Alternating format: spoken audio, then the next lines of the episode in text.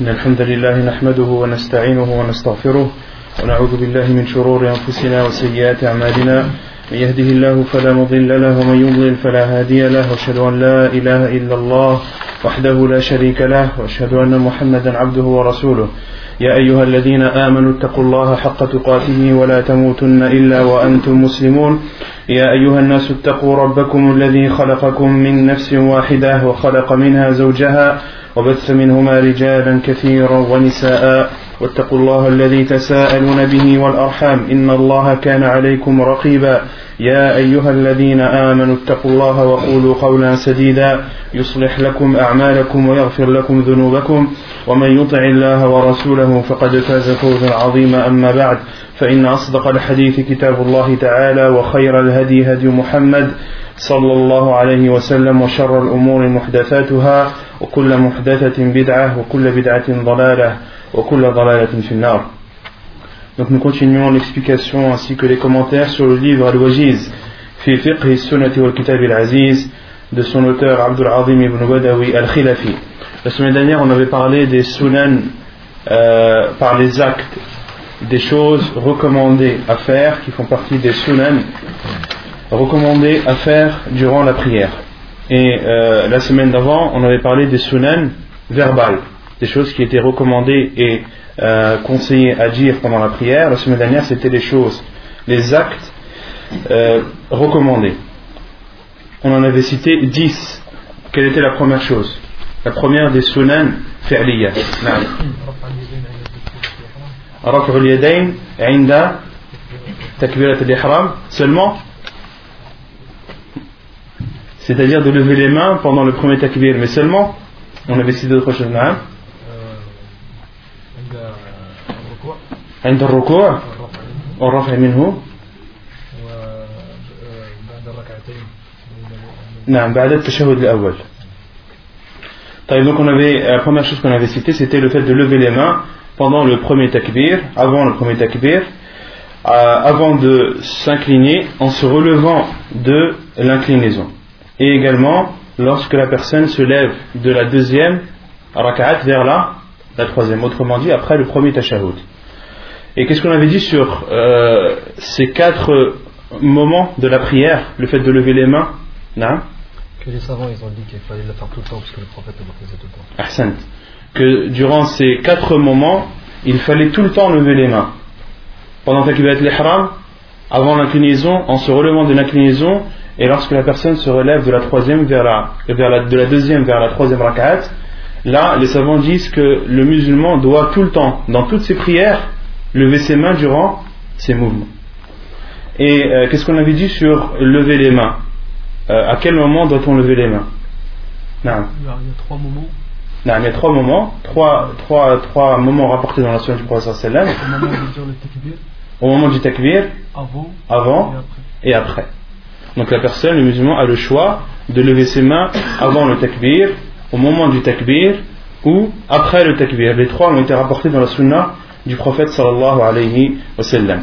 Et concernant le fait de lever les mains, on a dit qu'il y a des moments où il faut tout le temps lever et il y a d'autres moments où il est préférable de le faire de temps en temps. Quels sont ces moments?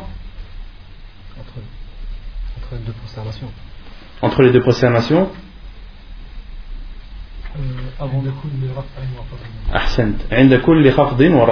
à chaque mouvement de la prière. Que ce soit entre les deux prosternations que ce soit euh, lorsque tu veux te prosterner pour la seconde euh, lorsque tu euh, lorsque tu veux euh, t'incliner, lorsque tu veux faire à ce de, lorsque tu es debout que tu fais à ce il t'est autorisé de lever tes mains. Alors que les les savants disent, comme Sheikh Al-Albani qu'il est préférable de temps en temps de lever ses mains à chaque mouvement de la prière. La deuxième. Non De poser sa main droite sur sa main gauche sur sa poitrine. Et euh, on avait donné la description de comment poser sa main droite sur sa main gauche sur sa poitrine. On avait cité trois descriptions. Qui s'en rappellent la, main sur la main gauche la, la main droite sur la main gauche et entre les Ahsant. Donc il y a trois façons. La première, de poser sa main droite sur son avant-bras gauche. La deuxième, de poser sa main droite sur son poignet gauche, et cela implique que cela touche à la fois sa main gauche et son avant-bras gauche. Et, euh, et la troisième, c'est de poser la main droite directement sur, sur la main gauche. Les trois ont été rapportés dans la sunna du prophète alayhi salatu. Ensuite, troisièmement, naam,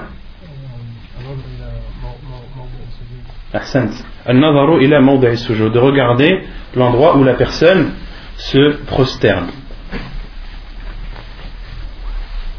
wa rahmatullah. La quatrième, Au moment du takbir, euh, quand on fait le record, comment doit-on faire le record? Le, des choses à faire, comment accomplir l'inclinaison, al-ruku'. Et Qu'est-ce qu'on avait dit? On avait dit que le prophète Assassin, il, posait ses mains sur ses, sur ses, sur ses genoux.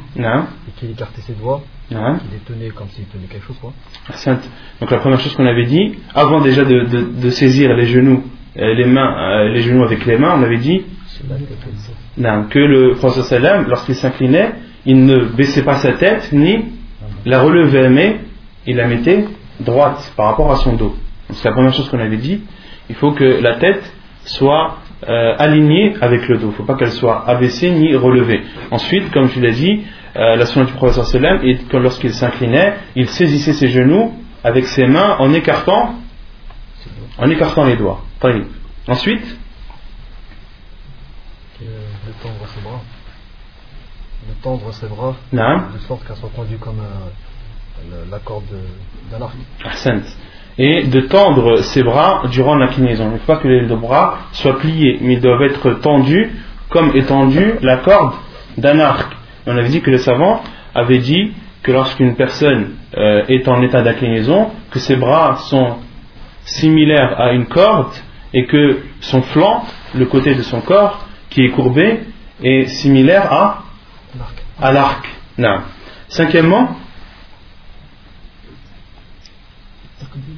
نعم تقديم اليدين على على ركبتين في السجود على ركبتين في السجود donc euh, la cinquième chose ce qu'a dit l'auteur c'est lorsque le, le prieur s'apprête à se prosterner qu'il précède ses mains avant ses genoux lorsqu'il veut se prosterner.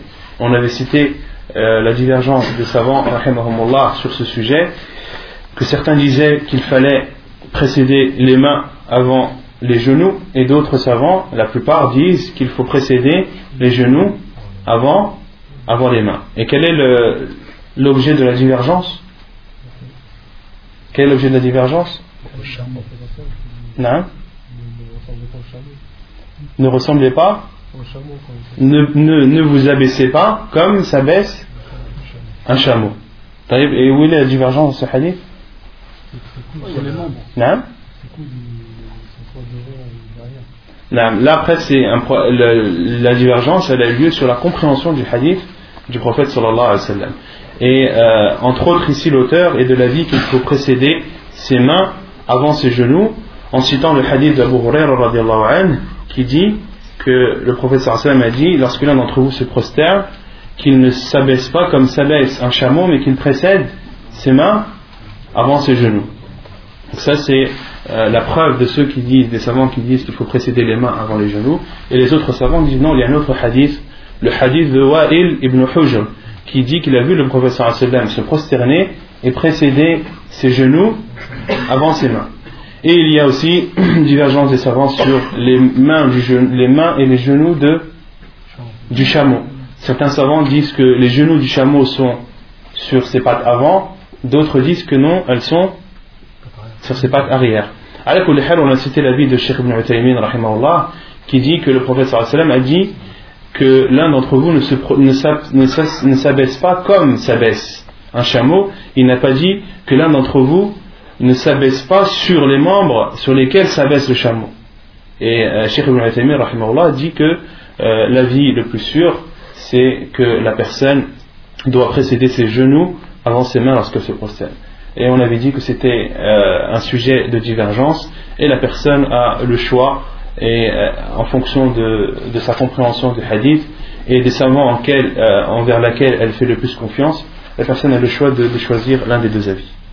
Sixièmement, On a parlé de la prosternation. Qu'est-ce qu'on avait dit sur la prosternation? Se joue. Comment est-ce qu'il doit être fait? Comment est-ce que la prosternation doit être faite? Les bras écartés. Le professeur sallam il écartait ses bras. Non. Sauf qu'il y a une, une, la taille d'une brebis.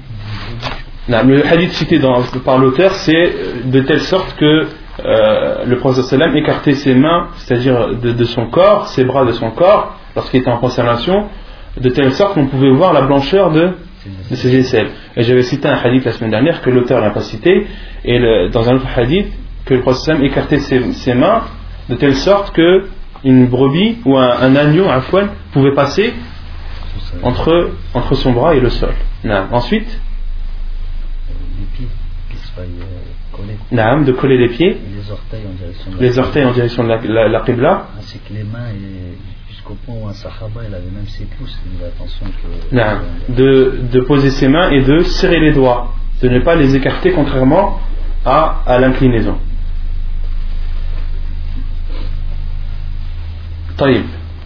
Septièmement, l'assise entre les deux prosternations.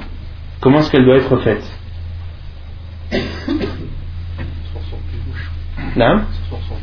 S'asseoir sur le pied gauche. le pied droit euh, verticalement. Poser le pied droit verticalement. En, dirigeant les, orteils vers la... En dirigeant les orteils vers la qibla. Comment elle s'appelle cette posture? Non? Al-iftirash, et on avait dit qu'il y avait une deuxième posture qui était autorisée entre les deux, entre les deux prosternations qui s'appelle Al-Iqa. Et on avait dit qu'Al-Iqa, yanqasimu ila qismain, Iqa'un ja'iz wa Iqa'un ghayru ja'iz. Et on avait dit que l'Iqa, la, la posture de l'Iqa, il y avait deux postures, une autorisée et une autre interdite. Quelle est celle autorisée?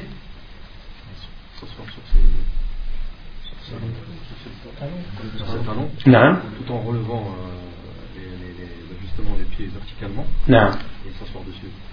C'est de poser ses fesses sur ses talons, les pieds debout, les orteils dirigés vers, vers la qibla. Donc la personne euh, colle ses pieds verticalement, dirige ses orteils vers la qibla et pose ses fesses sur le dessus de ses talons. Ça, c'est la position que les savants appellent al-iqa. Et elle a été rapportée dans la nation du professeur sallam, comme euh, l'a cité Ibn Abbas euh, et il y a l'iqa non autorisé, cette posture non autorisée, qui est, qui est comme, comme l'iqa sauf que la personne écarte ses pieds et pose ses fesses entre ses jambes sur le sol. Et de également poser ses mains sur le sol. Et les savants ont dit que cette posture est, interdite car c'est une ressemblance au, au chien. C'est une ressemblance au chien. Et euh, en islam, lorsque, euh, soit dans le Coran, Allah nous euh, compare, compare une chose, un fait ou un acte un animal, c'est toujours péjoratif. C'est toujours un mal. Jamais un, un, être humain ne ressemble à, un animal dans des choses bien. À partir du moment où tu ressembles à un animal, en islam, c'est quelque chose de mauvais. Non. Huitièmement, huitièmement, on avait parlé de jalsat al-istiraha. Jalsat al-istiraha, et euh, on avait dit que jalsat al-istiraha, elle se faisait quand?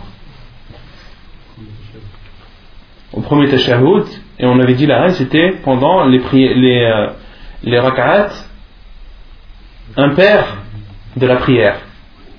Pendant les rak'at impaires de la prière. Ce soit la première ou la troisième, selon euh, la prière. Huitièmement, de se relever, de se relever en posant ses mains sur le sol, en s'aidant de ses mains sur le sol, lorsque la personne se relève de la première vers la deuxième rak'at ou de la troisième vers la quatrième. même de, quand en premier même, même que dans le premier. À partir du moment où tu te lèves, tu es assis, que tu te lèves, euh, que ce soit de la première vers la deuxième, de la deuxième vers la troisième, de la troisième vers la quatrième, que la sunna du prophète c'est de céder de, de ses mains en se relevant. Et on avait dit qu'il y avait deux façons euh, certains savants disent qu'il faut poser ses mains à même le sol, la paume des mains sur le sol, et d'autres savants qui ont rapporté un hadith du professeur sallam euh, que Sheikh Al-Albani a authentifié, c'est de poser ses poings sur le sol et de s'aider ainsi pour se relever. Et ensuite, on avait parlé de, euh, de l'assise durant les, les Durant le premier tashahhud, on avait dit que l'assise c'était al-iftirash. qu'on a décrit. Et durant le dernier tashahhud, on avait dit que c'était at-tawarruk. Et at-tawarruk, c'est, ça consiste à de mettre son pied gauche sur le pied droit.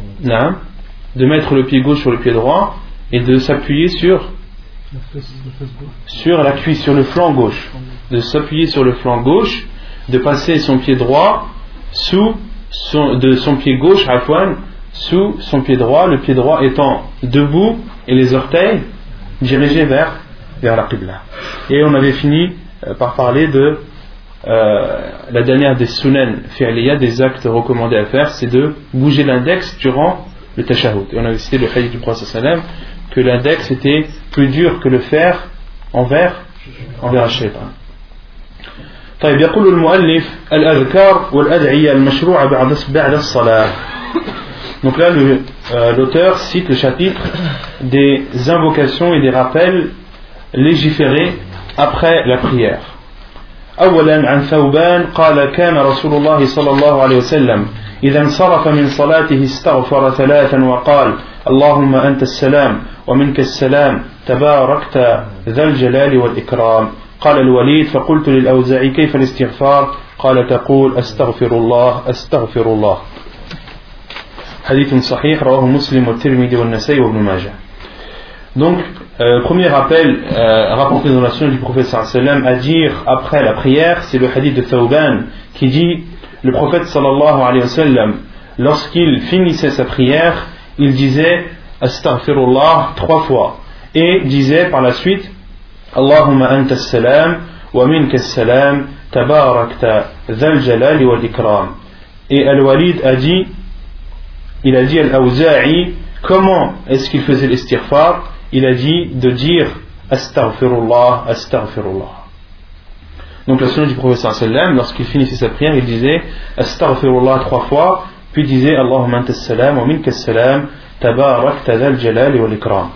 ثانيا عن أبي الزبير قال كان ابن الزبير يقول في دبر كل صلاة حين يسلم لا إله إلا الله وحده لا شريك له له الملك وله الحمد وهو على كل شيء قدير. لا حول ولا قوة إلا بالله. لا إله إلا الله ولا نعبد إلا إياه. له النعمة وله الفضل وله الثناء الحسن. لا إله إلا الله. مخلصين له الدين. ولو كره الكافرون. وقال كان رسول الله صلى الله عليه وسلم يهلل بهن دبر كل صلاة. حديث صحيح رواه النسائي وأبو داود ومسلم.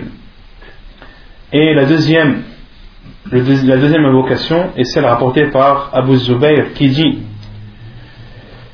que Ibn Zubayr disait après chaque prière, une fois qu'il saluait, La ilaha illallah, wahdahu la sharika lah, lahu mulku wa lahu al-hamd, وهو على كل شيء قدير لا حول ولا قوة إلا بالله لا إله إلا الله ولا نعبد إلا إياه له النعمة وله الفضل وله الثناء الحسن لا إله إلا الله مخلصين له الدين ولو كره الكافرون il l'a dit, le prophète sallallahu alayhi wa sallam faisait ainsi après chaque prière.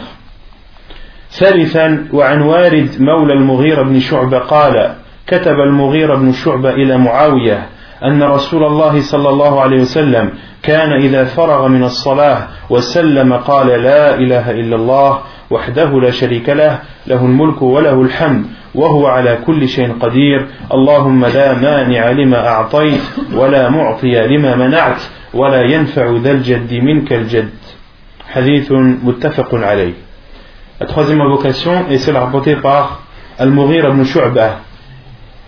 Il a écrit lorsqu'il a écrit à Muawiyah il lui écrit que le prophète sallallahu alayhi wa sallam, lorsqu'il terminait sa prière et saluait, il disait La ilaha illallah, wahdahu la sharika lah, lahu al-mulku wa lahu al-hamd, wa huwa ala kulli shayin qadir, Allahumma la mani'a lima a'tayt, wa la mu'tiya lima mana'at, wa la yanfa'u dhal jaddi minka al-jadd. رابعا وعن كعب بن عجره عن رسول الله صلى الله عليه وسلم قال معقبات لا يخيب قائلهن أو فاعلهن ثلاث وثلاثون تسبيحة وثلاث وثلاثون تحميدة وأربع وثلاثون تكبرة في دبر كل صلاة. حديث صحيح. وعن أبي هريرة رضي الله عنه عن رسول الله صلى الله عليه وسلم من سبح في دبر كل صلاة ثلاثا وثلاثين وحمد الله ثلاثا وثلاثين وكبر الله ثلاثا وثلاثين فتلك تسعة وتسعون وقال تمام المئة لا إله إلا الله وحده لا شريك له له الملك وله الحمد وهو على كل شيء قدير غفرت خطاياه وإن كانت مثل زبد البحر. حديث صحيح رواه مسلم.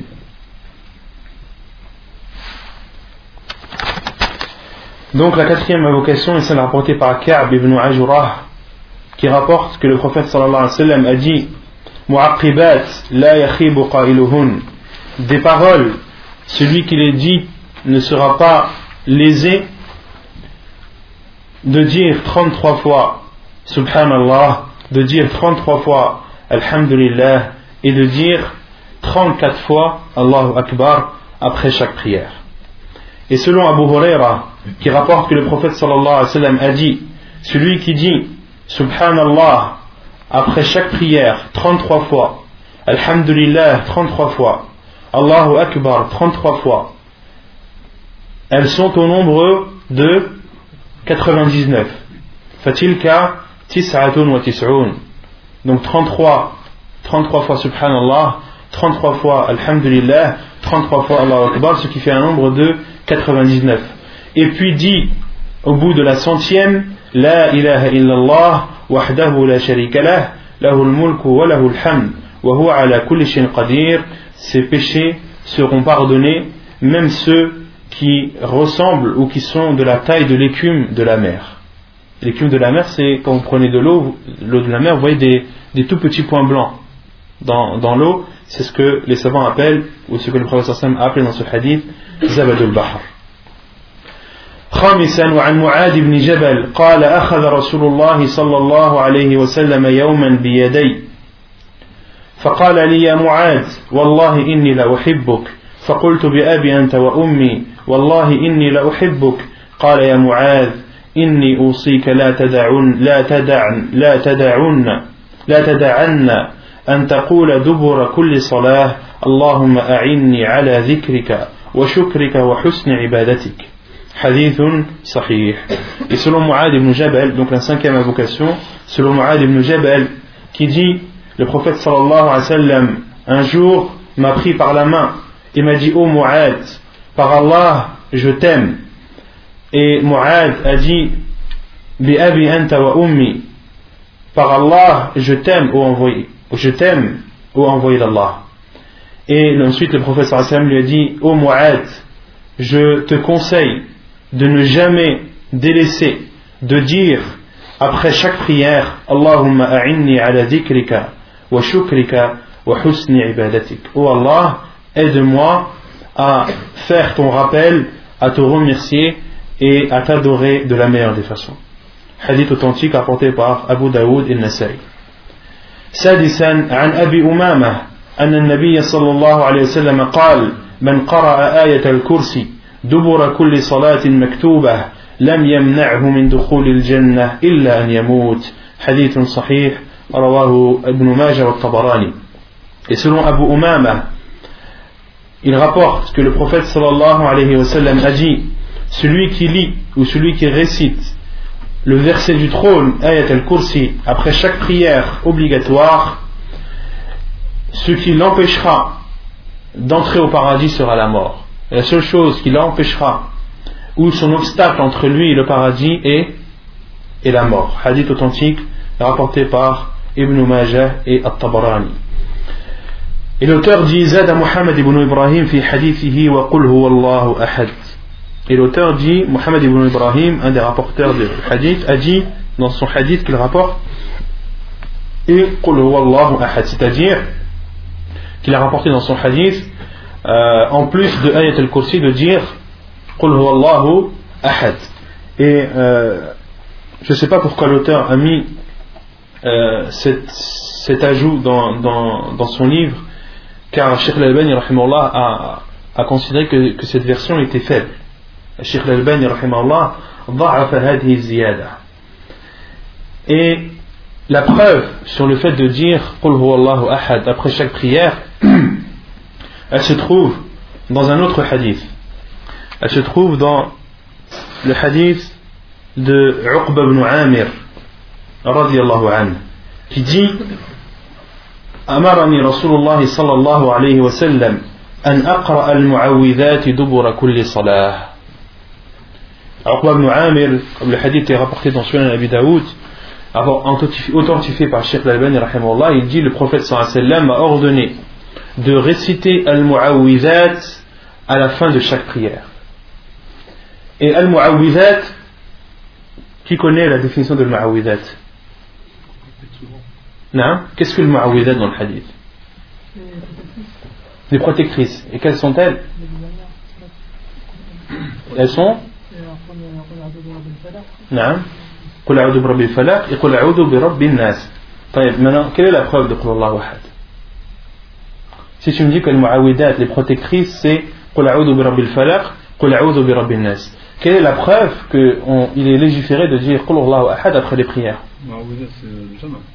C'est Donc c'est un jama. Le mu'awidat, c'est un jama, c'est pas. Non. C'est pas un duel, donc. Euh, Ahsan, al-mu'awidat, c'est pas un duel. Là, le. Aqba euh, ibn Amir a dit. Amarani Rasulullah sallallahu an aqra al-Mu'awidhat. Les protectrices, mais il a dit au pluriel. Il n'a pas dit al-Mu'awidhatayn. D'accord Mais ça, ça prouve pas que Qul Wahad, ça rentre dedans. Hein Ça prouve pas totalement. Quelle est la preuve que Qul Wahad rentre dans le de dormir. Ahsant. Il y a un hadith du prophète sallallahu hadith rapporté par Al-Bukhari, hadith de Aisha anha, qui dit que lorsque le prophète sallallahu alayhi wa sallam s'apprêtait à dormir, كان يقرأ المعوذات وينفث في في يديه que le prophète sallallahu alayhi wa sallam lorsqu'il s'apprêtait à dormir, il lisait al-mu'awwidhat et insufflait sur sur ses mains. Ça c'est un hadith de Aisha anha rapporté par Al-Bukhari. Il y a un autre hadith de Aisha anha rapporté par Al-Bukhari qui vient expliquer tout cela. Lorsqu'elle dit كان النبي صلى الله عليه وسلم إذا آوى إلى فراشه قرأ بقل هو الله أحد والمعوذتين ثم نفث في يديه. Un autre hadith de Aïcha anha, rapporté par Al-Bukhari qui dit que lorsque le prophète sallam s'apprêtait à s'endormir, à dormir, il lisait Qul huwa Allahu ahad et les deux protectrices et insufflait sur ses mains. Les savants ont déduit, parmi le Hafid ibn Hajar et d'autres, que Al-Mu'awwidat, rapportée dans le hadith de Aïcha, elle l'a expliqué elle-même en disant Qul Wallahu Ahad et les deux protectrices qui sont Qul A'udhu Birabil Falaq et Qul A'udhu Birabil Nas.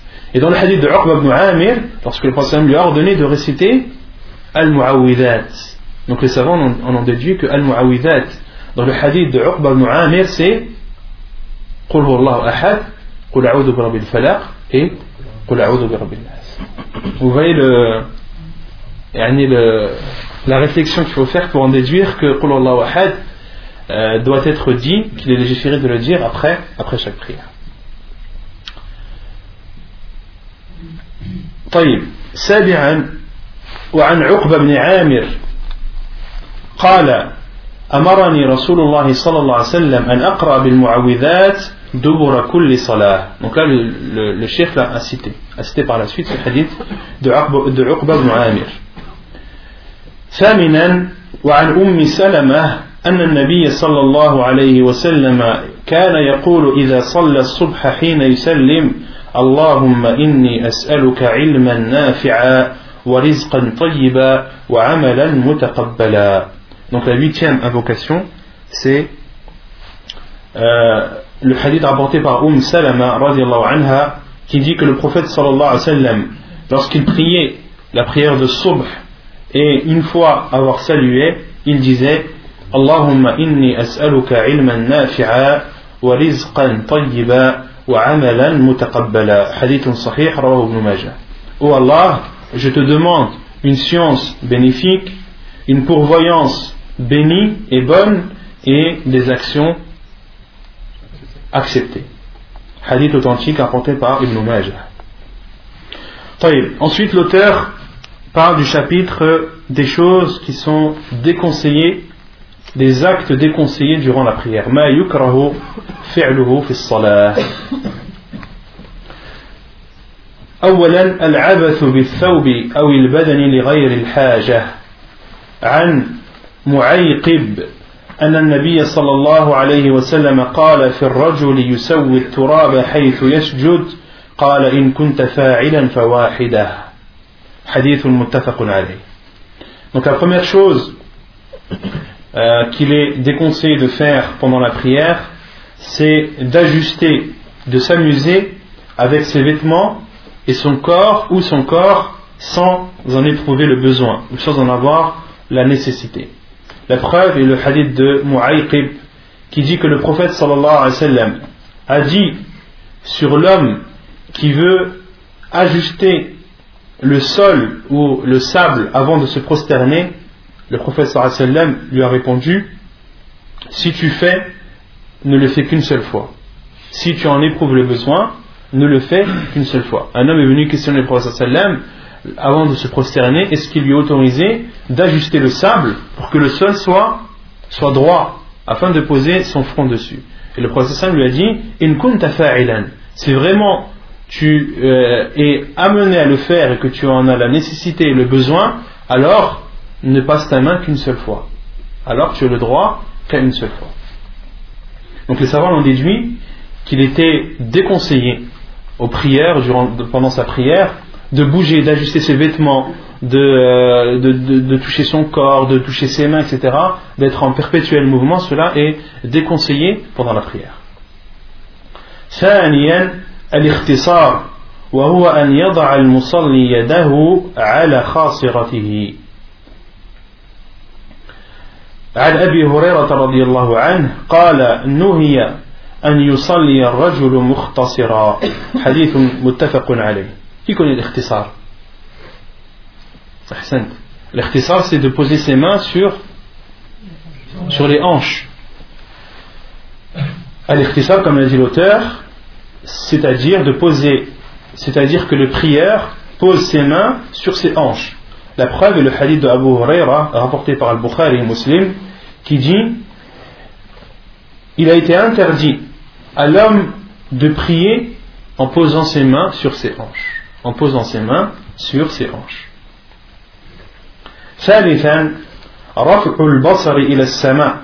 La troisième chose que euh, l'auteur considère comme déconseillée, mais qui en, en réalité, la vie le plus sûre, c'est que c'est haram, que c'est interdit.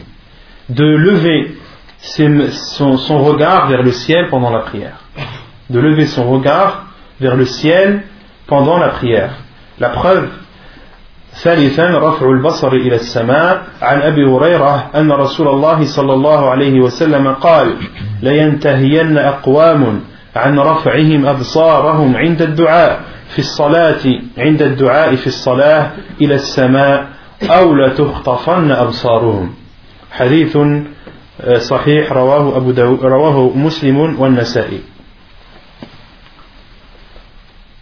La preuve est le hadith de Abu Huraira anhu, qui dit que le prophète sallallahu alayhi wa a dit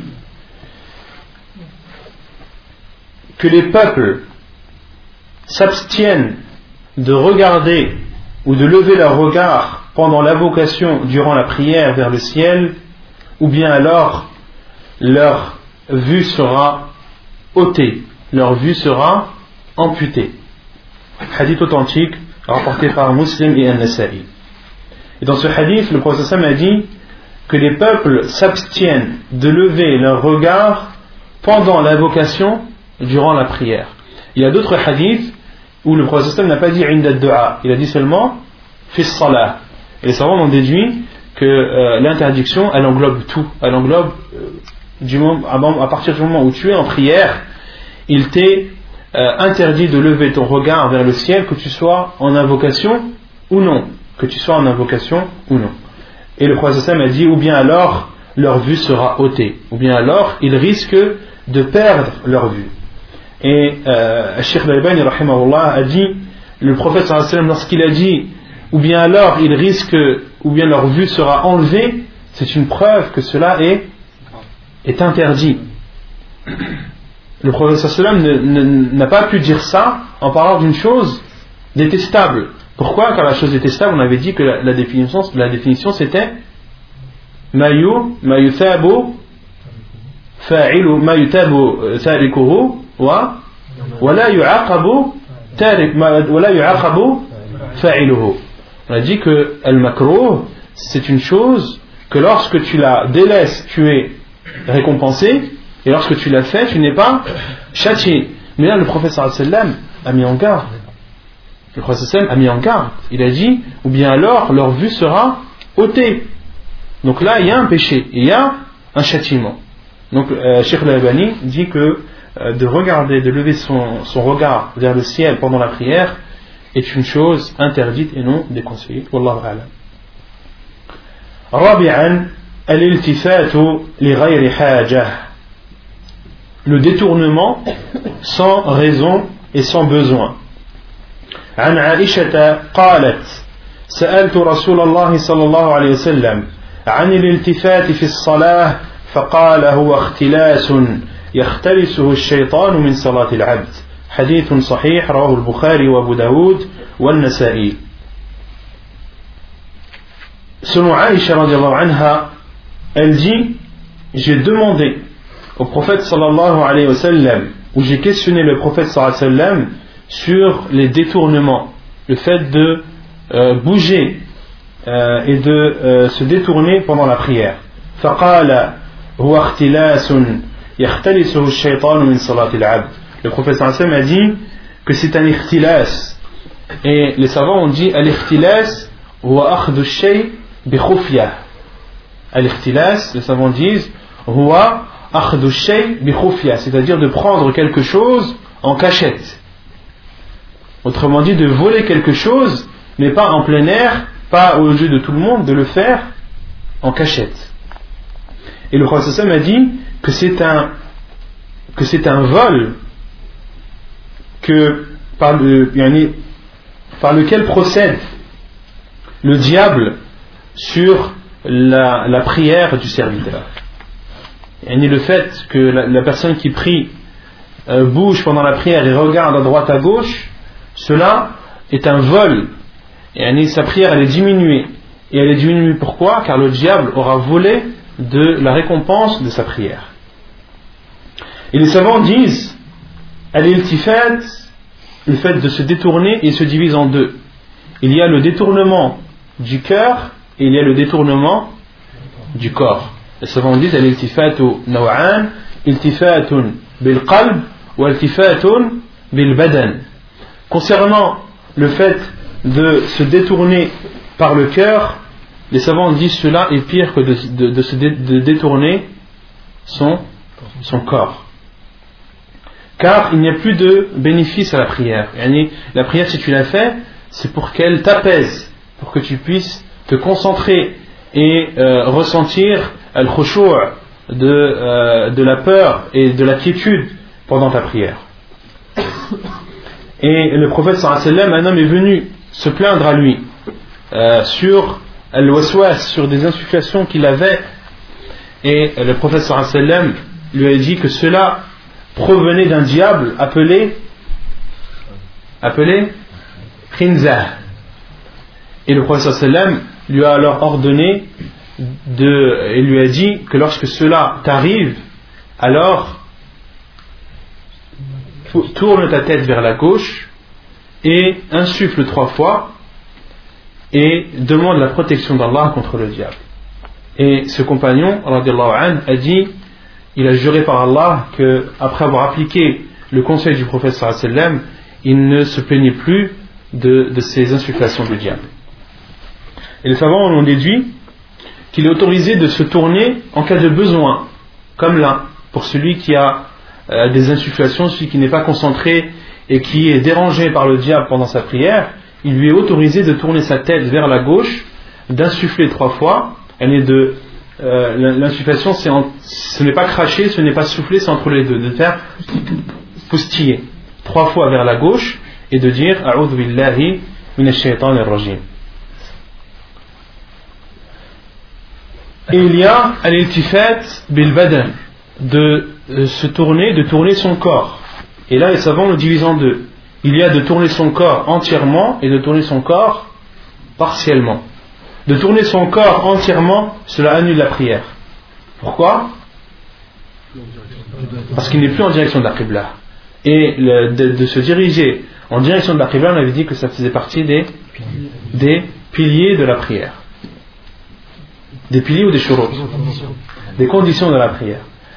Et al-iltifat bi badan de se tourner euh, avec une partie du corps comme tourner son cou, sa tête, les savants disent cela est autorisé lorsque la personne en éprouve le besoin ou un bien. Un besoin ou un bien. Un besoin, comme on a cité, lorsque la personne est troublée par le diable, elle a besoin de euh, tourner sa tête vers la gauche et euh, de poustillonner trois fois et de demander la protection d'Allah contre le diable. Et pour la maslaha, ce que les savants disent, c'est comme une personne qui, par exemple, pour un bien, il prie derrière l'imam et a besoin de regarder l'imam pour le suivre.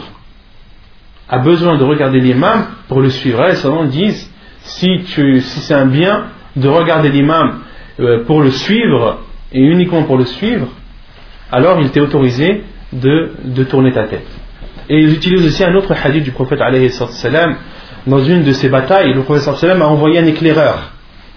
Il a envoyé un éclaireur pour aller euh, voir euh, l'ennemi, pour aller l'espionner. Et dans ce hadith, il a, il été cité que le prophète salam, alors qu'il priait, il regardait en direction vers la direction vers laquelle venait ou devait venir l'éclaireur.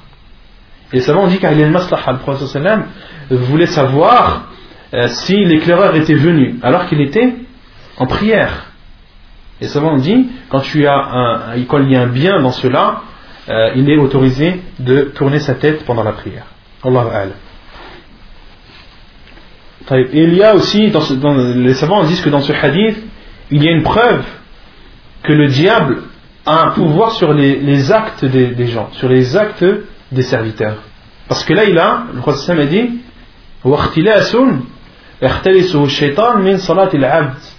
Là, c'est le diable qui a volé de ta prière. Les savants ont dit que le diable, il a un pouvoir sur les, les, actes des, des, musulmans. Car là, il a volé de ta prière. Donc, c'est qu'il a, il a la possibilité de, de voler tes actes. C'est pour cela que les savants disent qu'il ne faut en aucun cas lui laisser cette opportunité.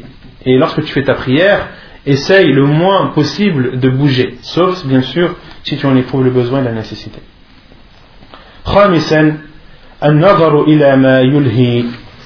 عن عائشة أن النبي صلى الله عليه وسلم صلى في خميصة لها أعلام فقال شغلتني أعلام هذه اذهبوا بها إلى أبي جهيم إلى أبي جهم وأتوني بأنبجانيته حديث صحيح رواه ابن ماجه والبخاري ومسلم.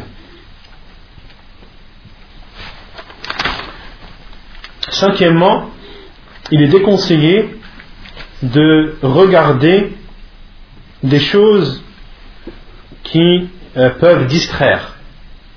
La preuve est le hadith de Aïcha anha qui dit que le prophète sallallahu alayhi wa sallam a prié dans une tunique qui avait laha a'lam. Les savants disent qu'il y avait des traits de couleur. Laha a'lam ay. Faqala, le professeur Hassan a dit Shaghalatni a'lamu hadih. Les, les traits de celle-ci, c'est-à-dire de sa tunique, m'ont préoccupé. Prenez-la et donnez-la à Abu Jahm et amenez-moi sa euh. Et al-anbijaniyah, les savants disent que c'est un, un, un vêtement qui est épais et qui ne comporte pas de traits de motifs. Et le prophète a dit Et apportez-moi sa tunique, al-anbija, al-anbijaniyah. Le prophète les savants disent qu'il a prié dans cette tenue, dans cette tunique, et il a regardé une seule fois. Le prophète a regardé une seule fois ses traits. Et cette fois, et cette seule fois, l'a distrait de sa prière, l'a distrait pendant sa prière. Et le prophète sallam a ordonné qu'on apporte la tunique qu'il portait à Abu Jahm. Pourquoi? Car les savants disent, comme dans d'autres versions du hadith, car Abu Jahm l'avait offerte au prophète alayhi. Et le prophète sallam lui a rendu, mais il a dit.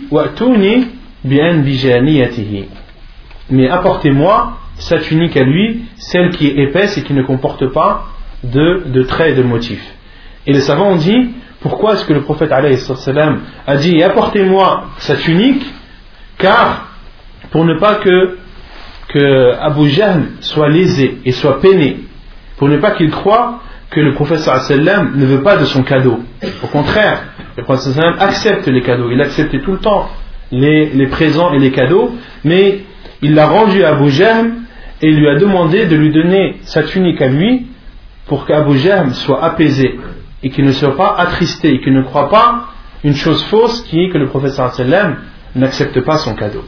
Et ça, ça fait partie des comportements euh, louables et remarquables du prophète qui euh, tout le temps faisait attention aux réactions de ses compagnons et essayait le plus possible et autant qu'il le pouvait de les satisfaire sallallahu alayhi wa sallam. Et Abu Jahm, c'est sa kunya, son nom, les savants disent que c'est Amir ibn Hudayfa al-Qurashi.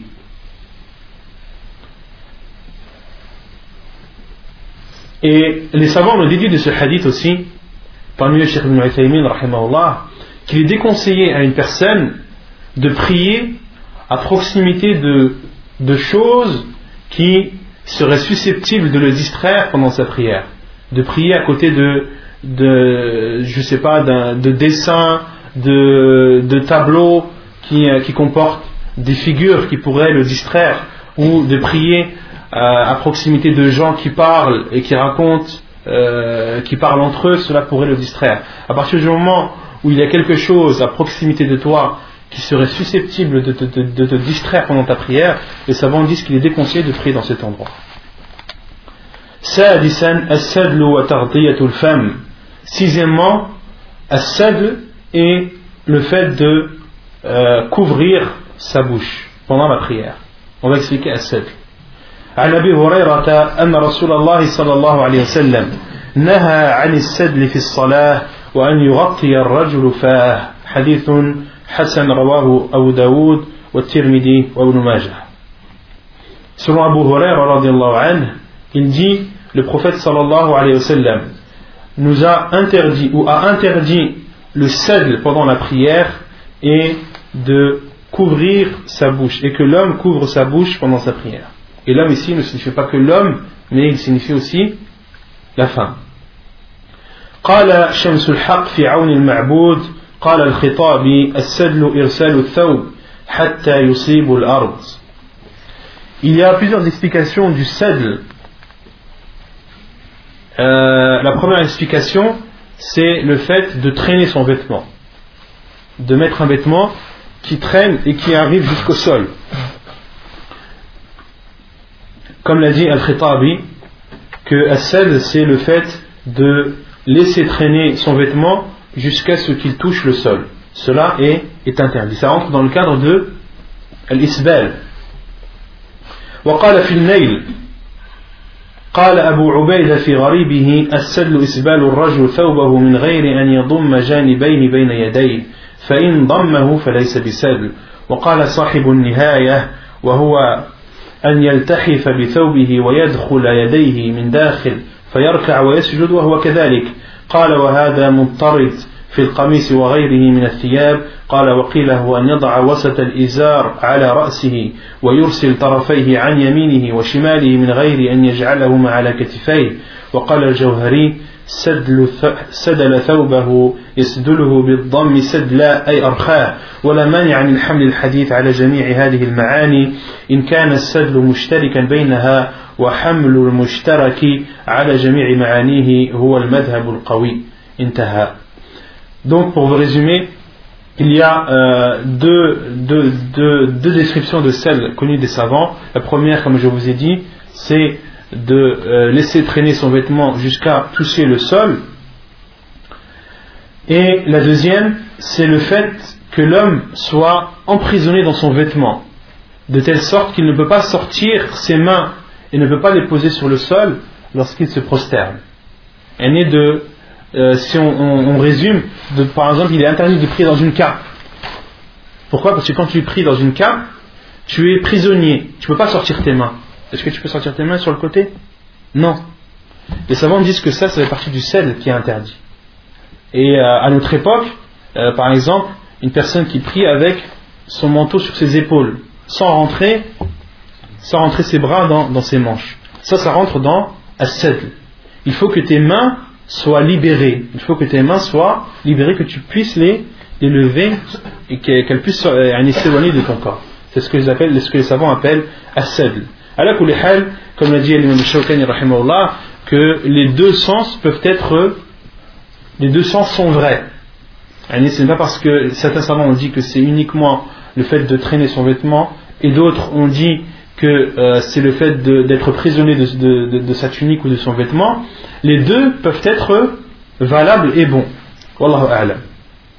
Et concernant, concernant al-isbal, car, car comme là, euh, al-khitabi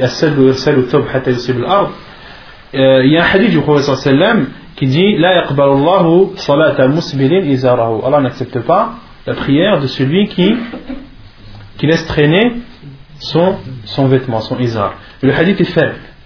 Cheikh Al-Albani a rendu faible ce hadith. Et la chose la plus étonnante qu'on voit à notre époque, les gens, on parle des hommes, qui appliquent un hadith daif et délaissent un hadith authentique. Comment? Lorsqu'ils rentrent dans la mosquée, ils, relèvent leurs pantalons. Ils relèvent leurs pantalons et plient yani, le bas de leurs pantalons pour le soulever au-dessus de la cheville. Pourquoi? Car ils prient. Et il a entendu que le professeur sallam a dit que la prière de celui qui est musbil, que celui qui laisse traîner son vêtement, n'est pas acceptée. Alors que le hadith est, est. Mais il délaisse le hadith authentique rapporté par Al-Bukhari et Muslim qui interdit, euh, où le professeur sallam interdit à l'homme de laisser traîner son vêtement en dessous de sa cheville. Tout ce qui dépasse les chevilles est en enfer. Et on voit cette personne lorsqu'elle a fini sa prière, qu'est-ce qu'elle fait? Elle rebaisse son pantalon. Elle, elle le remet en dessous de ses chevilles. Elle applique un hadith faible et par la suite, elle vient contredire un hadith authentique du prophète sallallahu alayhi wa sallam. Et ça, si une preuve de, si ce n'est pas une preuve de l'ignorance que, connaît, euh, que connaissent les musulmans à notre époque, qu'est-ce que c'est? Au lieu d'appliquer le hadith authentique du prophète alayhi salam, de ne pas laisser, pour l'homme, de ne pas laisser traîner son vêtement en dessous de sa cheville, les hadiths sont authentiques euh, et sont extrêmement nombreux et sont clairs. Et le prophète sallam a interdit à l'homme de laisser traîner son vêtement en dessous de sa cheville. Et euh, pour celui qui le fait par ostentation, c'est encore pire. Allah subhanahu wa ta'ala ne le regardera pas yawm al-qiyamah. Le prophète a dit Man, euh, celui, qui délaisse, celui qui laisse traîner son vêtement par ostentation, Allah subhanahu wa ta'ala ne le regardera même pas le jour du jugement. Ne le regardera même pas le jour du jugement. Et certains vont dire oui, mais euh, c'est interdit de laisser traîner son vêtement pour les hommes uniquement lorsque tu le fais pour ostentation. Mais si tu ne le fais pas par ostentation, cela est autorisé parce qu'il y a le hadith de Abu Bakr anhu, qui euh, laissait traîner son vêtement et euh, lorsqu'il a entendu le, hadith du prophète sallam, il, a- demandé au professeur sallam et le professeur sallam lui a dit Tu ne fais pas partie d'eux car tu ne le fais pas par, par ostentation. Et les, savants ont répondu à cette ambiguïté et ont dit premièrement Abu Bakr était quelqu'un qui avait un petit corps, il était maigre et euh, lorsqu'il portait des vêtements, ils étaient souvent plus grands que lui. Et Abu Bakr lorsqu'il portait des vêtements qui étaient un peu qui étaient euh, longs pour lui, il, faisait tout son possible pour tout le temps le relever. Comme cela a été cité dans certaines versions, qu'Abu Bakr relevait son vêtement tant qu'il le pouvait. Il avait des fois où, euh, où son vêtement traînait, mais par euh, inadvertance de sa part. Il ne le faisait pas exprès. Au contraire, lorsqu'il pouvait lever son vêtement, il le levait. Et lorsqu'il a entendu ce hadith du prophète salam, que tout ce qui dépasse euh, la cheville va en enfer, il a demandé au prophète sallam car car il avait peur de rentrer dans ce hadith malgré les efforts qu'il faisait. Et le prophète sallam lui a dit. Tu ne fais pas cela par ostentation. Et les savants ont dit que pour rassembler tous les hadiths, les hadiths qui interdisent à l'homme de laisser traîner son vêtement sous sa cheville sans parler d'ostentation, et les autres hadiths où le prophète sallam parle d'ostentation, les savants ont dit, et on rassemble les hadiths en disant qu'il y a deux châtiments. La première, le premier châtiment pour celui qui délaisse ou qui laisse traîner son vêtement en dessous de la cheville, sa récompense est l'enfer, ou billah, qu'Allah nous en préserve. Et pour celui qui le fait avec ostentation, il a à la fois l'enfer, mais il aura aussi un autre châtiment qui est qu'Allah subhanahu wa ta'ala ne le regardera pas et au qiyamah le jour du jugement. Qu'Allah nous en préserve.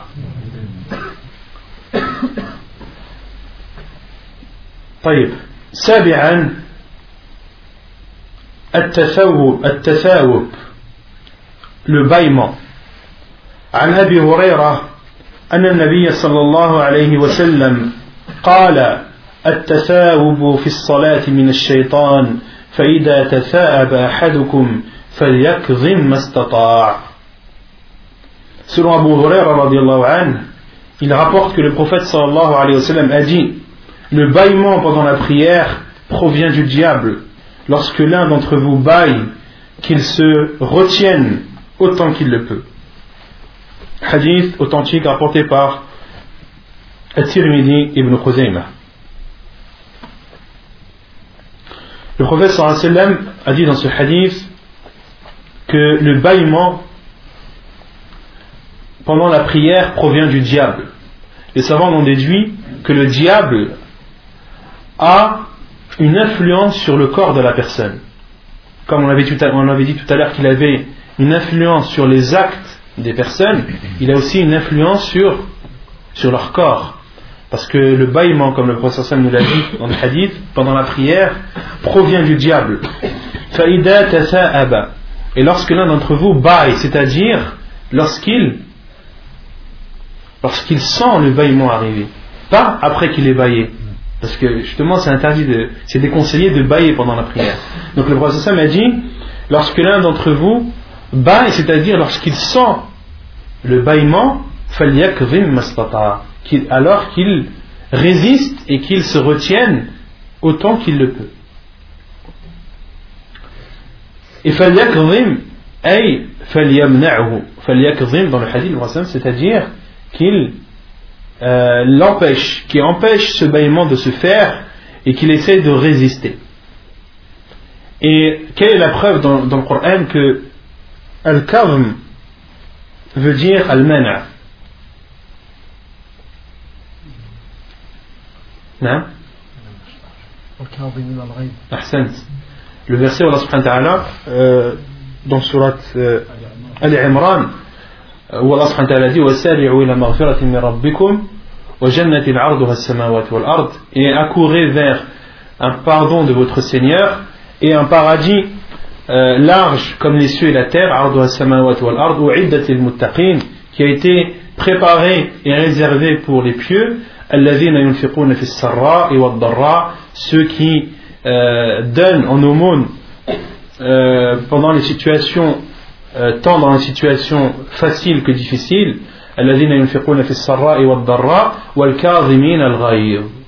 et ceux qui retiennent leur colère et ceux qui pardonnent aux gens. Alors Saint Allah dit c'est-à-dire ceux qui retiennent et qui résistent et qui euh, intériorisent leur colère, qui ne la montrent pas extérieurement. Et ça, le fait de ne pas montrer sa colère et de la garder, de ne pas l'exprimer, fait partie des, des caractéristiques des pieux. Et le prophète a dit Et il y a un autre hadith rapporté par Al-Bukhari où le prophète parle de, du bâillement euh, lorsqu'il dit Inna Allah yuhibbul utas wa yakrahu tatha'ub. Allah subhanahu wa ta'ala aime l'éternuement et déteste le bâillement. فإذا عطس أحدكم وحمد الله كان حقا على كل مسلم سمعه أن يقول Et lorsque l'un d'entre vous, donc dans ce hadith rapporté par Al-Bukhari, le professeur Sam dit, lorsque l'un d'entre vous éternue et qu'il dit Alhamdulillah, il est alors du devoir de chaque musulman, l'ayant entendu, de lui dire Yarhamukallah. Et quant au bâillement, il provient du diable. Et lorsque l'un d'entre vous baille qu'il le repousse, c'est-à-dire qu'il repousse le bâillement autant qu'il le peut, car lorsque l'un d'entre vous, lorsqu'il baille, le diable se moque de lui.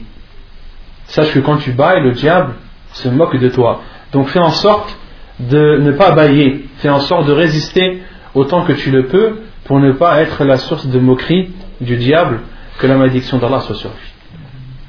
Et ça va, on dit, certains savants ont dit, pour éviter euh, de bailler, pour te retenir le, le plus possible, morte à ta lèvre inférieure.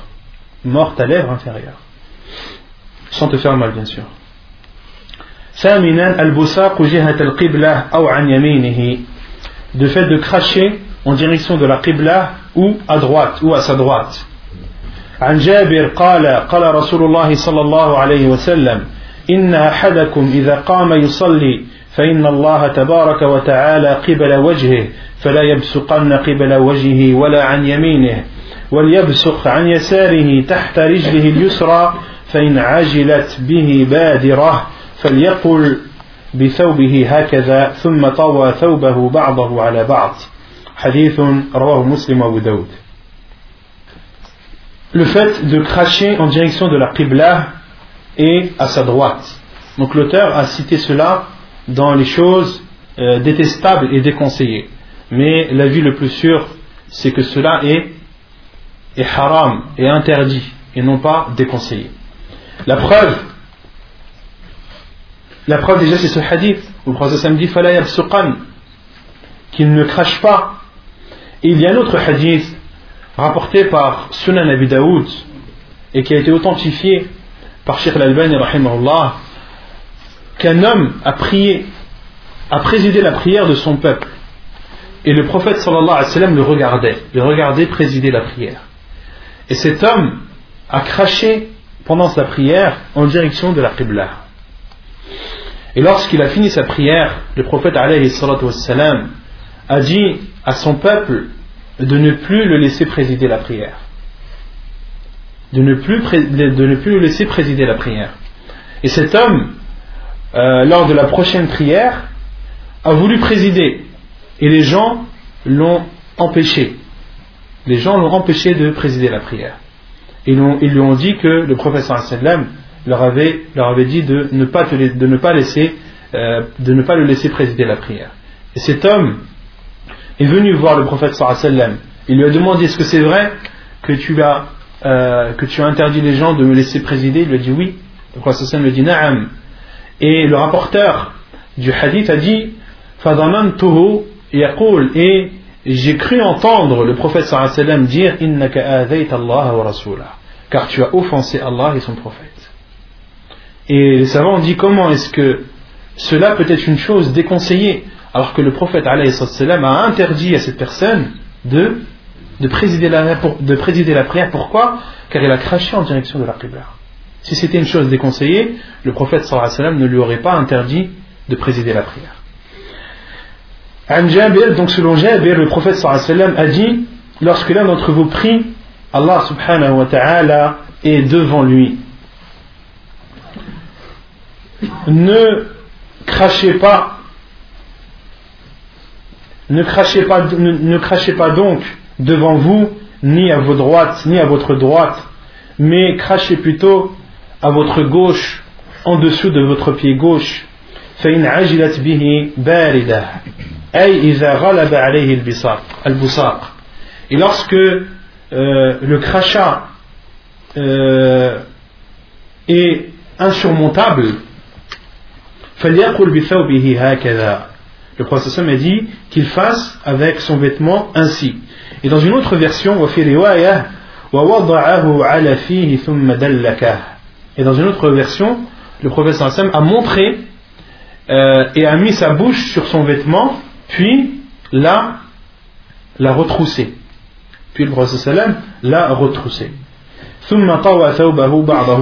Puis a replié le vêtement sur lui-même.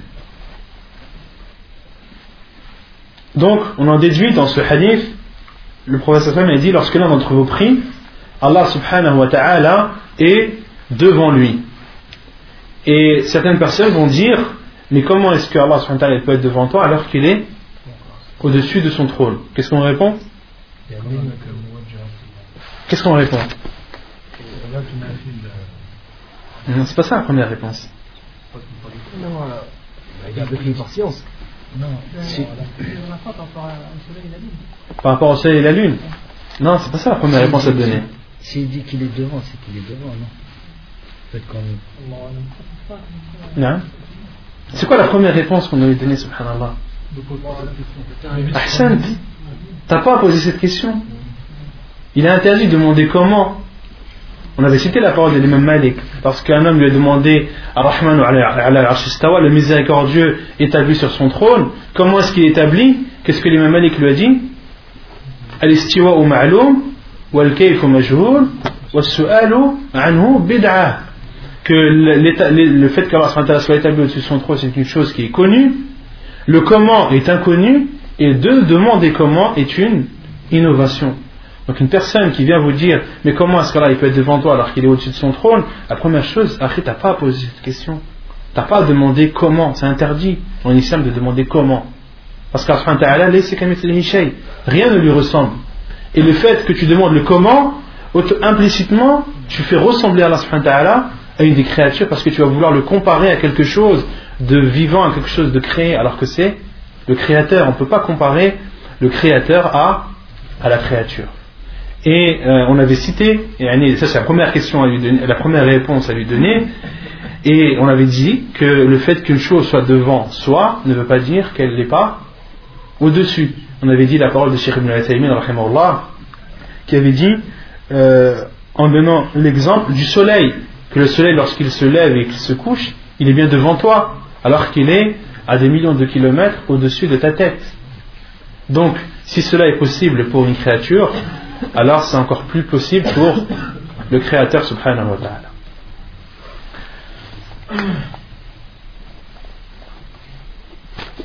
Donc les savants disent que celui qui, qui n'a pas la possibilité de, de cracher sur sa gauche, alors qu'il qu'il prenne un mouchoir, qu'il est autorisé de prendre un mouchoir et de cracher dessus et de replier son mouchoir. Cela est autorisé pendant la prière, Wallah a'lam. Le fait d'entremêler les doigts. عن أبي هريرة قال قال رسول الله صلى الله عليه وسلم إذا توضأ أحدكم في بيته ثم أتى المسجد كان في صلاة حتى يرجع فلا يقل هكذا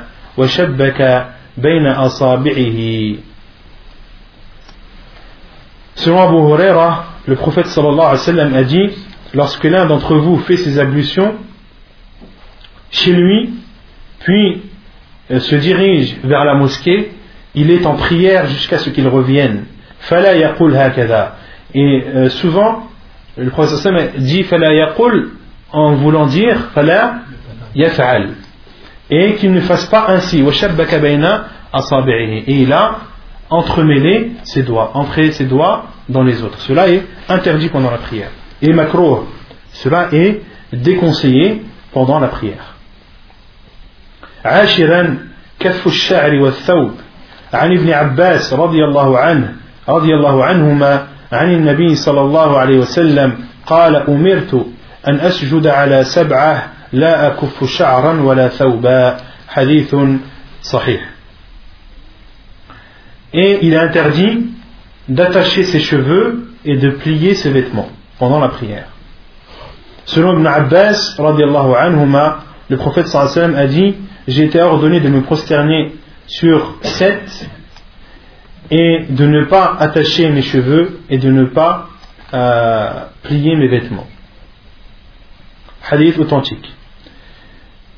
Et l'imam Nawawi, rahimahullah, قال الإمام النووي واتفق العلماء على النهي عن الصلاة وثوبه مشمر أو كمه أو نحوه والحديث مطلق قبل الصلاة أو أثناءها Et euh, les savants disent qu'il est interdit euh, pour l'homme qui a des longs cheveux de prier, et qu'il est, qu est déconseillé pour l'homme qui a des longs cheveux de prier les cheveux attachés. Mais il doit, il doit les relâcher. De même, euh, on voit beaucoup de personnes lorsqu'elles font, lorsqu'elles font leur ablution et qu'elles retroussent leurs manches, de prier les manches retroussées. Cela est, est déconseillé pendant la prière. Tu ne dois pas, euh, tu ne dois pas prier avec des vêtements pliés.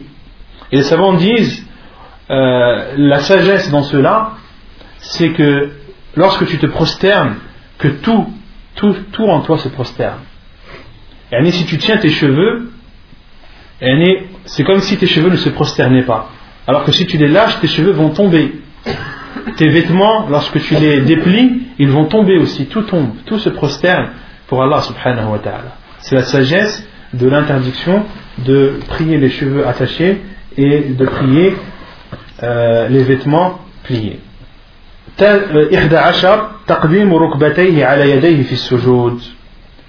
Donc la onzième chose que l'auteur a cité et qu'il a entré dans le cadre des choses déconseillées pendant la prière, c'est de précéder les genoux avant les mains euh, au moment de la prosternation.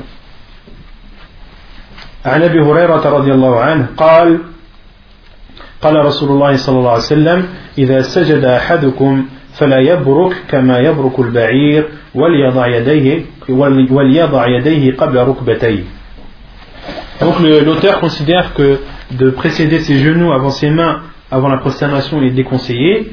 Euh, c'est son avis, c'est l'avis de l'auteur. Et il a cité le hadith d'Abu Huraira qui dit que le prophète sallam a dit lorsque l'un d'entre vous euh, s'abaisse, qu'il ne s'abaisse pas comme un chameau, mais qu'il précède ses mains avant ses genoux. On, avait, on a cité le, la divergence des savants à ce sujet. Wallahu a'lam. اثنى عشر بسط اليدين في السجود عن أنس عن النبي صلى الله عليه وسلم قال اعتدلوا في السجود ولا يبسط أحدكم ذراعيه بساط الكلب حديث متفق عليه qu'il est déconseillé de d'allonger et de euh, poser ses avant-bras euh, sur le sol pendant la prosternation. La preuve est le hadith de Anas qui rapporte que le prophète sallallahu alayhi wa sallam a dit i'tadilu fi sujud c'est-à-dire euh, soyez i'tadilu ay tawassatu les savants disent yakunu mutawassitin bayna al-iftirash wal qabd c'est-à-dire lorsque vous êtes euh, en prosternation soyez équilibrés ne rapprochez pas vos mains ni ne les écartez pas trop essayez de faire un sujoud dans les bonnes conditions comme l'a dit l'imam euh, Ibn Daqiq al-Eid لعل المراد بالاعتدال هنا وضع هيئة السجود على وفق الأمر c'est-à-dire de se prosterner comme nous en a informé le prophète alayhi salatu wassalam ولا يبسط أحدكم ذراعيه بساط الكلب et que l'un d'entre vous ne pose pas ses avant-bras comme le fait le, le, le, chien, comme le fait le chien. Hadith authentique apporté par Al-Bukhari et Muslim. ثالث عشر الصلاة بحضرة الطعام أو وهو يدافع وهو يدافعه الأخبتين de prier en présence d'un repas ou lorsque il est poussé des deux orifices. عن عائشة قالت سمعت النبي صلى الله عليه وسلم يقول لا صلاة بحضرة الطعام ولا وهو يدافعه الأخبثان حديث صحيح رواه مسلم وابو داود Selon Aïcha radiallahu anha, elle dit J'ai entendu le prophète sallallahu alayhi wa sallam dire point de prière en présence de repas et non plus lorsque les deux orifices le poussent. Hadith authentique rapporté par Muslim et Abu Daoud. Le prophète a dit dans ce hadith point de prière. Et il y a une divergence des savants sur point de prière. Est-ce que euh, point de prière complète ou est-ce que c'est point de prière accepté? Il y a un khilaf des savants, une divergence des savants à ce sujet, et la divergence revient au jugement de l'khushu' au jugement de la concentration et euh, de la, le fait d'être euh, d'être craintif pendant la prière et d'être concentré. Certains savants disent que le c'est une obligation de la prière. Et euh, la plupart des savants disent que c'est une sunna mu'akkada, que le fait de se concentrer pendant la prière, c'est une sunna recommandée, c'est fortement recommandé, mais ce n'est pas une obligation. Pour ceux qui considèrent que c'est une obligation, le hadith dit, on comprend le hadith dans le sens point de prière accepté. Et si euh, la personne considère que la concentration pendant la prière c'est une sunna recommandée, dans ce cas c'est point de prière complète. La salat ta'am, point de prière en présence d'un repas. Et souvent disent en présence d'un repas euh, que tu désires et qui t'est autorisé à la consommation. Il faut rajouter ces deux conditions. Parce que le professeur sallam nous interdit de prier en présence d'un repas de peur que l'on ne soit pas concentré pendant la prière. Or, si tu pries à côté d'un repas que tu ne veux même pas, si euh, le repas c'est des épinards et que tu n'aimes pas les épinards, est-ce que ça va te déranger pendant ta prière? Non, ça ne va pas te déranger. Donc les savants disent que le repas, tu dois le vouloir et, et l'aimer. Et deuxièmement, il faut que ce soit un repas qui t'est autorisé à la consommation. Si tu es en état de jeûne, tu n'as pas le droit de le manger. Ou si c'est un repas, euh, si c'est de la viande, le repas comporte de la viande qui n'a pas, qui n'a pas été égorgé euh, en citant le nom d'Allah, le repas t'est interdit à la consommation. Donc, euh, tu peux prier en présence d'un repas que tu ne peux pas ou que tu n'as pas le droit de manger.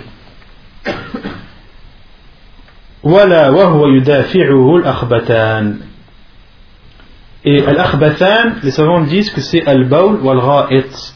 Al-akhbatan, c'est l'urine et les excréments.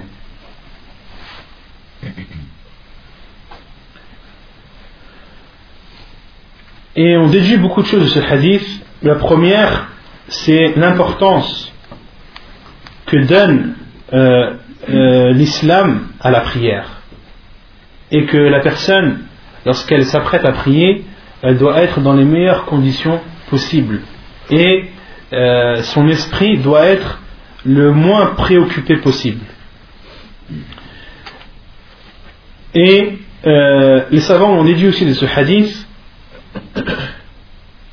que de préserver des choses préférables de la prière prévaut sur le fait de préserver euh, le début du fait de prier au début de l'heure de la prière. Je ne sais pas si vous avez compris.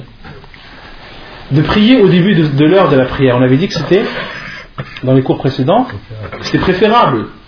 Qu'il était préférable de prier au début de son heure. Au début de l'heure de la prière. Et pour ceux qui considèrent que al que la concentration c'est une chose préférable pendant la prière, les savants ont déduit que les choses préférables de la prière prévalent sur le fait de prier au début de l'heure. Je ne sais pas si vous avez compris. Vous avez compris ou pas? Non, pas compris. pas compris. De prier au début de l'heure, c'est une chose préférable. de faire, de prier en, en, ayant, en étant concentré, c'est une chose préférable aussi. Là, on a deux choses préférables qui, qui se contredisent. On a deux choses préférables qui se contredisent. Et les savants disent, comme le dit Sheikh Ibn Taymin, المحافظة على كمال ذات العبادة أولى على على محافظة كمال وكمال وقتها على كمال وقتها que de préserver les choses préférables de la prière prévaut et plus important que de préserver le fait de, faire la prière au début de son heure.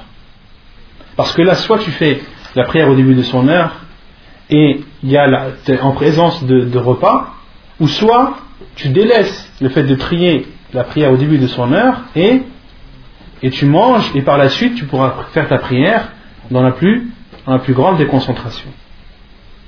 Vous avez compris Et euh, les savants disent, جمهور العلماء على أن من خاف فوات الوقت صلى ولو بحضرة الطعام.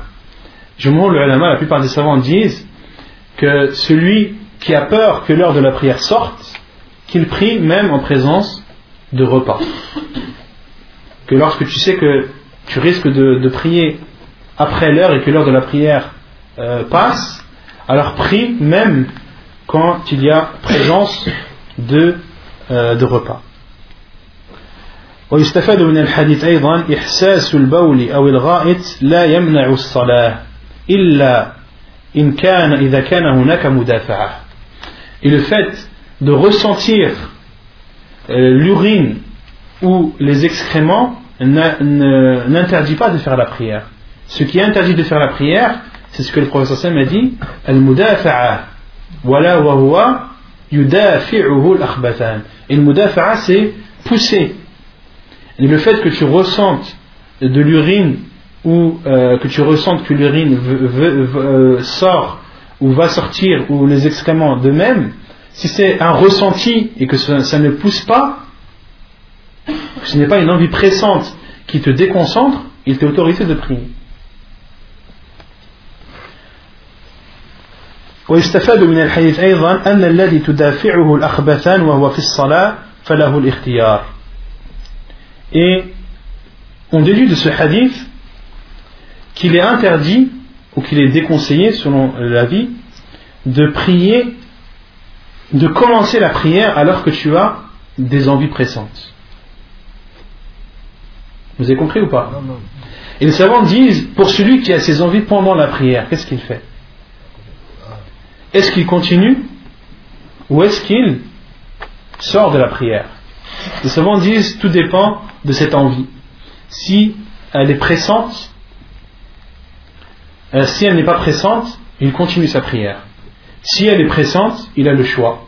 Soit il continue, soit il sort de la prière, et le mieux est de sortir de la prière, comme le dit Sheikh Ibn Uthaymin, C'est clair رابع عشر مسابقة الإمام عن أبي هريرة عن النبي صلى الله عليه وسلم يقول أما يخشى أحدكم إذا رفع رأسه قبل الإمام أن يجعل الله رأس أن يجعل الله رأسه رأس حمار أو يجعل الله سورته سورة حمار. حديث متفق عليه. Quatorzièmement, le fait de précéder l'imam. Et l'auteur ici a entré cela dans les choses détestables Et l'avis le plus sûr, c'est que c'est une chose interdite. Pourquoi? La preuve est le hadith d'Abu Huraira qui rapporte que le prophète sallallahu alayhi wa sallam a dit L'un d'entre vous n'a-t-il pas peur lorsqu'il relève sa tête avant l'imam qu'Allah subhanahu wa ta'ala transforme sa tête en tête d'âne ou bien alors le transforme ou transforme son image par une image d'âne. Hadith authentique apporté par Al-Bukhari et Muslim. Dans ce hadith, le professeur sallam a dit que l'un d'entre vous, lorsqu'il relève sa tête avant l'imam, c'est-à-dire lorsqu'il précède l'imam dans ses mouvements, cela est interdit. Pourquoi est-ce que c'est interdit et non déconseillé Car le professeur sallam a dit N'a-t-il pas peur qu'Allah subhanahu wa ta'ala transforme sa tête en tête d'âne ou transforme carrément son image et son apparence en l'apparence d'un âne? Et le prophète n'a pas pu dire cela en parlant d'une chose déconseillée, mais en parlant d'une chose interdite. Wallahu a'lam. on va s'arrêter ici pour aujourd'hui. S'il y en a qui ont des questions sur le cours, c'est clair? Non. Est-ce que tu disais que, est-ce que il dit un hadith qui dit que tu ne peux pas détacher tes cheveux. Quand quelqu'un qui porte le chemin, et qui la met derrière tes potes, tu peux, tu, tu, tu, la, tu la mettre derrière. Tu dois la. Non, les savants disent que le mieux c'est ça. Pour ceux qui mettent la, la rotra, que la rotra qu'ils la baisse, qu'ils ne la mettent pas euh, pendant sa prière euh, sur ses épaules. Parce que justement ça rentre dans le cadre que quand tu pries, tout doit, tout doit se prosterner, que ce soit ton corps ou, ou tes vêtements. Allah non.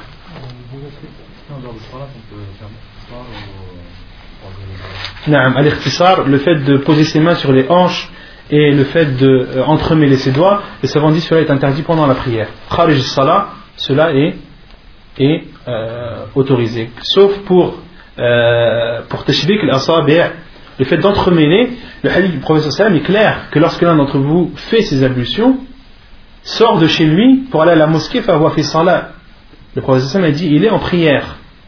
Et je sais, une personne qui sort de chez lui pour aller vers la mosquée, les savants disent qu'il lui déconseille d'entremêler ses doigts. Parce qu'il est considéré comme étant en prière.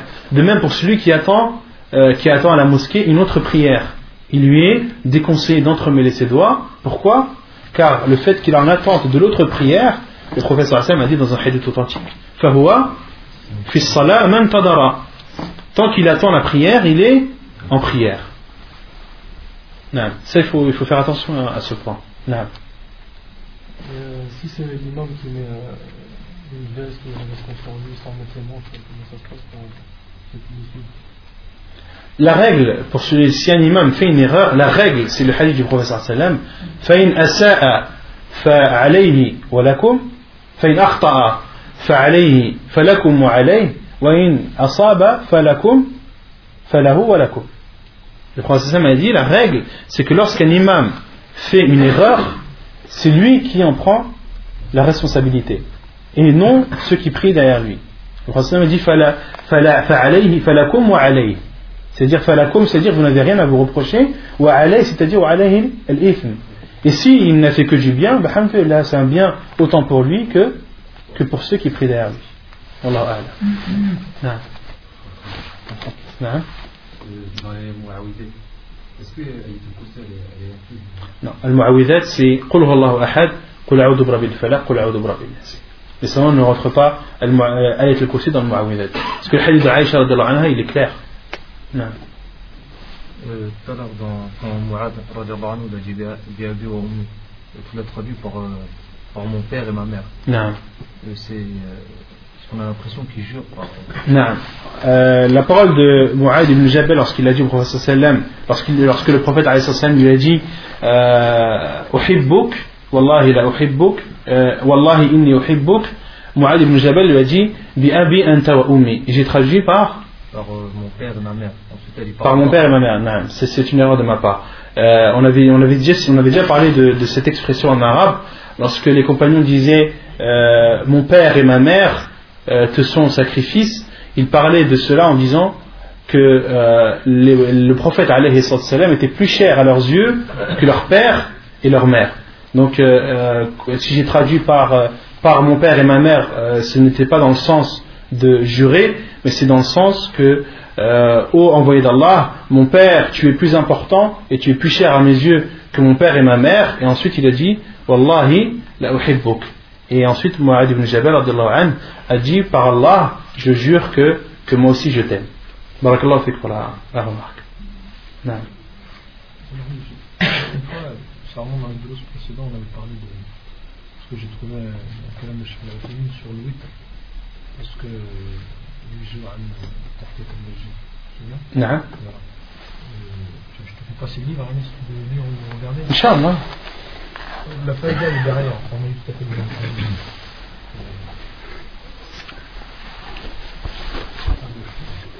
À gauche Le hadith, bon, le hadith est- c'est derrière, oui, ça fait une hadith, là que j'ai. Non. Donc là, le- la question, euh, plutôt une remarque d'un frère.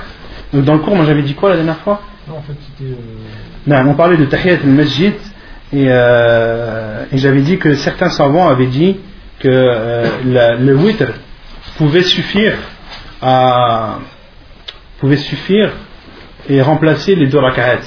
Et euh, Cheikh Ibn rahimahullah, dans son livre euh, dit l'ahkam. شرح عمدة الأحكام il dit en expliquant le hadith إذا دخل أحدكم المسجد فلا يجلس حتى يصلي ركعتين lorsque l'un d'entre vous rentre à la mosquée qu'il ne s'assied pas avant d'avoir pris de rak'at parmi les choses que Cheikh en a retenu du hadith أنه لا تجزئ الركعة الواحدة ولا صلاة الجنازة que euh, une rak'at ne suffit pas à compenser ces deux rak'at de même pour la prière du mort la prière funéraire que Salat al-Janaza, lorsque la personne l'a pris et qu'elle entre à la mosquée et prie Salat al-Janaza, le fait qu'il ait pris Salat al-Janaza ou une raka'at, et on peut en déduire à l'ouïtre, que cela ne, le- ne lui permet pas de s'asseoir, mais il doit faire deux raka'at. Euh, euh, bras.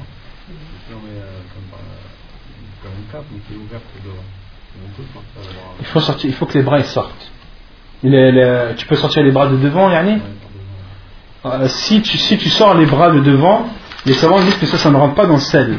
Comme l'a dit, euh, comme l'a dit euh, Abu Ubaid fi Gharibihi. Donc, euh, l'imam Shawkani rapporte, il dit, en parlant de Abu Ubaida, euh, qui a dit dans son livre Gharib al-Hadith, السدل إسبال الرجل ثوبه من غير أن يضم جانبيه بين يديه donc s'il peut sortir ses mains de, euh, de ses côtés et yani, séparer, ouvrir ses mains de ses côtés, alors il lui est, cela ne fait pas partie du sedl, comme le dit euh, Sahib Gharib al-Hadith. Allahu A'lam. Allahu C'est bon?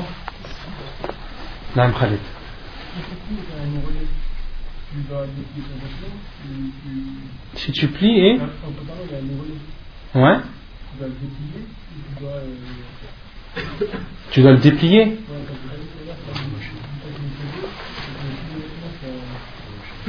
Non.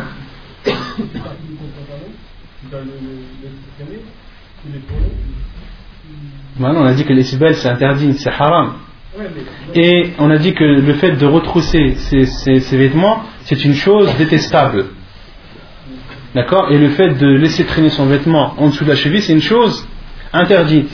Toi, tu vas aller enlever une chose détestable pour aller faire une chose interdite C'est pas raisonnable. Non. C'est pareil. À partir du moment où il est plié, ça rentre dans, le, fait que c'est déconseillé. De Tramis. C'est cousu. C'est pas plié. Les, our- les ourlets sont cousus. فلنكتفي بهذا القدر وصلى الله وسلم وبارك على نبينا محمد واخر دعوانا ان الحمد لله رب العالمين